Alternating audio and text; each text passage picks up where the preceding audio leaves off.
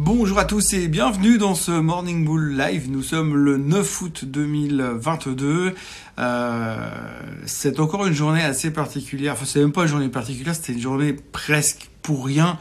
Alors oui, il s'est passé deux trois choses à l'intérieur du marché, mais on est quand même dans une période qui est assez particulière puisqu'on est vraiment coincé entre les chiffres de l'emploi de vendredi et le CPI de demain. Donc forcément, euh, personne n'a vraiment envie de prendre des risques complètement démesurés à la veille d'une annonce aussi importante que le CPI. On est tous d'accord sur le fait que ça va être important, ça va être important euh, pour l'impact et pour savoir ce que finalement, ce qui a fonctionné dans les mises en place euh, de hausse des taux euh, qui a fait la fête ces derniers temps et est-ce que vraiment il y a un impact réel sur sur l'économie et sur cette foutue inflation qui nous perturbe depuis des mois? Donc c'est vraiment le jour charnière, c'est demain. Donc en attendant forcément, on a des journées qui sont très petites avec très très peu d'intérêt et très peu de volume parce que personne ne fait les grandes manœuvres.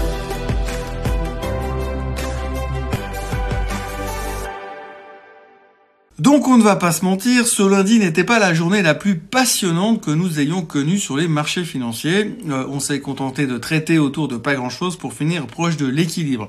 On arrive à la fin de la période des résultats, je crois que euh, quelque chose comme 80-90% des boîtes ont publié aux États-Unis et globalement c'est mieux que les attentes, c'est même une bonne surprise.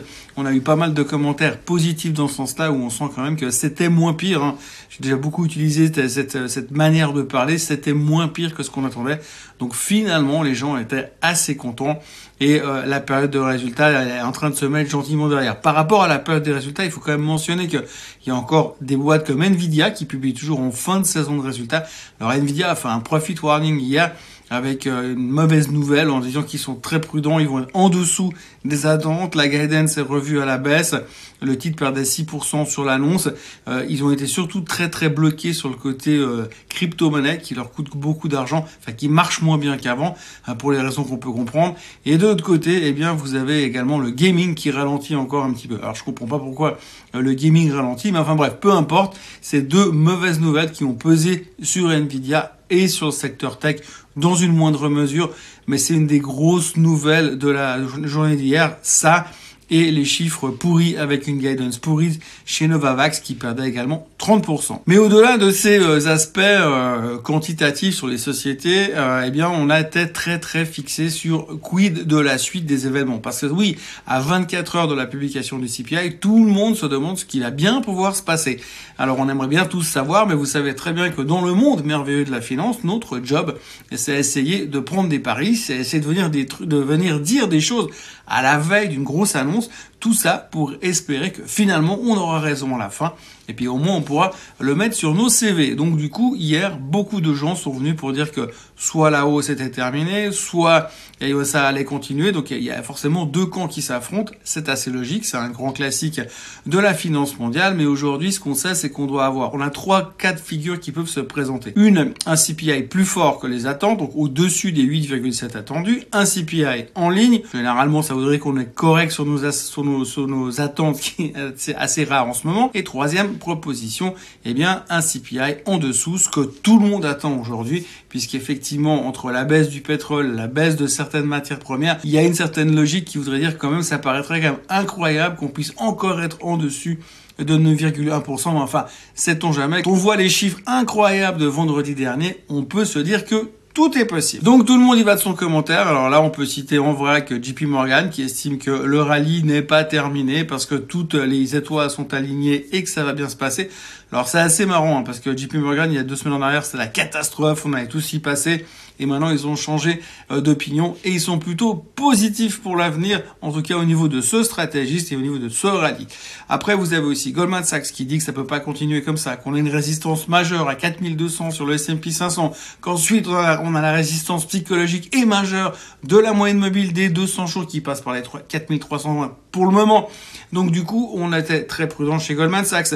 Et puis après vous avez avait aussi monsieur El Arian, qui est un éminent économiste américain, qui est venu nous dire hier que la Fed était des années-lumière en retard dans sa réaction contre l'inflation et qu'on devait absolument trouver un moyen euh, de, de, juguler cette inflation. C'est pas une grande nouveauté, mais pour lui, la Fed est encore trop trop loin euh, du but. Donc, ce qui voudrait dire que si on a un CPI qui est euh, en ligne ou en dessus, alors là, on va se dire que de toute façon, la Fed n'a pas d'autre alternative que de continuer à monter les taux. Vous mettez ça en, balance avec les chiffres de l'emploi de vendredi dernier. Et évidemment, il faudrait être absolument borné euh, pour se dire que la Fed va commencer à changer son fusil d'épaule. Parce qu'il faut pas se leurrer. La seule chose qu'on attend aujourd'hui, c'est de voir la Fed qui va changer son fusil d'épaule. Aujourd'hui, on sait qu'elle est hawkish, donc plutôt en faveur d'une hausse des taux, évidemment. Mais euh, ce qu'on espère, c'est qu'un jour, ils vont pouvoir commencer à se dire, OK, l'inflation est sous contrôle, l'économie va bien, on va pouvoir commencer à réajuster et finalement soulager un petit peu euh, le marché en rebaissant nos taux et en rentrant de nouveau dans ce cycle euh, baissier au niveau des taux, d'intérêt. Alors c'est ce que l'on espère.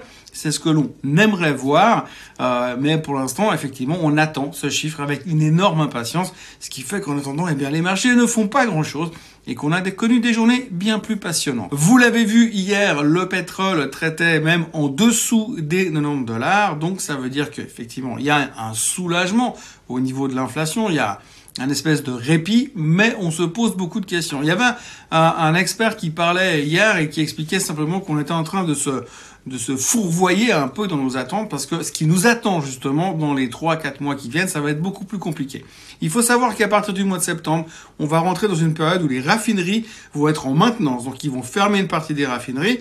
Donc il y aura moins de pétrole raffiné, donc moins de stock donc des problèmes de stockage potentiel et surtout plus assez de pétrole à vendre sur le marché. Ensuite, il n'y a pas que ça. Ensuite, il y aura aussi euh, les réserves stratégiques. Vous vous souvenez, il y a quelques semaines, les Américains ont relâché les réserves stratégiques pour essayer de contrer la hausse du baril. Eh bien, euh, ces réserves stratégiques, ils vont arrêter de les vendre sur le marché à partir du mois de novembre. Là aussi, moins d'offres sur le marché et risque de hausse des prix parce que la demande, si on regarde de nouveau la masse salariale, la consommation et l'état psychologique du consommateur, il continue à faire le plein d'essence quand même, donc la demande est toujours très présente.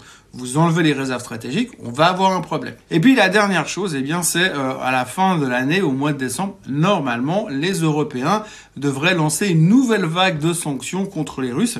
Sanctions qui ont hyper bien marché jusqu'à maintenant, on l'a vu, hein, puisque l'économie européenne est en forme, euh, surtout depuis que les Russes leur ont coupé le gaz. Donc du coup, on s'attend à voir l'Europe encore sanctionner les Russes sur le baril de pétrole. Alors on verra si les Européens, en plein hiver, auront le courage pour dire, pour rester poli et pour rester pas trop dans la vulgarité, auront le courage euh, de continuer à sanctionner les Russes alors qu'ils vont leur couper définitivement le gaz pendant l'hiver.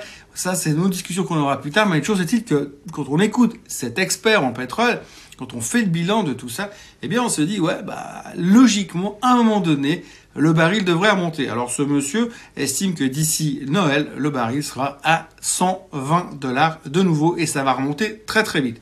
Alors ça, ce serait une préoccupation. D'abord parce que, comme en Suisse, de toute façon, les pompes à essence n'ont même pas encore commencé à baisser le prix, le prix de l'essence. Si ça commence à monter très vite, on va se retrouver rapidement à 3 balles, 3 balles 50 le litre. Je n'espère pas, mais en tout cas, ça paraît assez logique dans cette réflexion pour l'instant. Bref, tout ça pour dire que euh, ce sera un problème au niveau de l'inflation qui va revenir aussi derrière. Et si on part dans cet esprit-là, même si le CPI se calme un tout petit peu sur le mois de juillet, avec le chiffre qu'on aura demain, eh bien si le pétrole repart à la hausse, on va de nouveau avoir un problème parce que le CPI aussi va repartir à la hausse. Donc pour ceux qui s'attendent aujourd'hui à voir immédiatement la Fed couper les taux et puis commencer à rentrer dans un cycle de viche, je crois que malheureusement, c'est pas pour tout de suite. Mais de toute façon, aujourd'hui, tout ce qu'on peut faire, c'est blablabla, bla, ce que je suis en train de faire depuis 10 minutes à peu près, et puis euh, espérer que demain le chiffre ne soit pas trop catastrophique, parce que sinon, ça pourrait aussi donner de la euh, volatilité. Donc, j'ai envie de dire aujourd'hui, qu'est-ce qu'il faudrait résumer de tout ça? Eh bien, il faut prendre une pièce de monnaie, lancer la pièce en l'air et puis voir comment ça va se comporter. Il faut quand même savoir aujourd'hui que les indices sont un tout petit peu surachetés. Quand même, ça, on va pas se mentir. Qu'effectivement, si tout d'un coup on voit une amélioration et on peut avoir un espoir, comme quoi la Fed va changer son fusil d'épaule, mais avec les chiffres de l'emploi, ça va être quand même très difficile de les voir changer dans les 4-5 prochaines semaines on pourrait avoir encore une bonne surprise, mais c'est vrai qu'on sent quand même qu'un tout petit peu le marché est fatigué. Et puis, il faudra aussi noter une chose, c'est qu'on voit partout fleurir des articles comme quoi les gens de euh, Wall Street Bet, tous ces mêmes stocks euh, comme AMC, comme GameStop, sont de retour et sont en train de passer en mode risk on. Alors, je ne sais pas si c'est une bonne nouvelle, mais en tout cas, ce qu'on sait, c'est que quand tout d'un coup, euh, ceux qui ne faisaient plus rien, qui ont été des hyper spéculateurs, reviennent tout d'un coup après 13 ou 14 de rebond sur certains indices, ça peut être un signe inquiétant. Et ça, je dis bien uniquement pour les contrariants. Voilà ce qu'on pouvait dire aujourd'hui. Beaucoup de choses, en fait, finalement, pour pas grand chose à raconter, puisque de toute façon, la clé euh, de cette journée du 9 euh, août se trouve demain, dans la journée du 10 août. Et puis, on pourra vraiment en parler et puis disséquer la chose, eh bien, le 11 août. Eh ouais, c'est comme ça. Bref, je vous souhaite une excellente journée. N'oubliez pas de vous euh, abonner à la chaîne Suisse Côte en français. Et puis, n'oubliez de liker cette vidéo et de revenir demain pour un nouveau Morning Bull Live. Passez une excellente journée. Bye bye.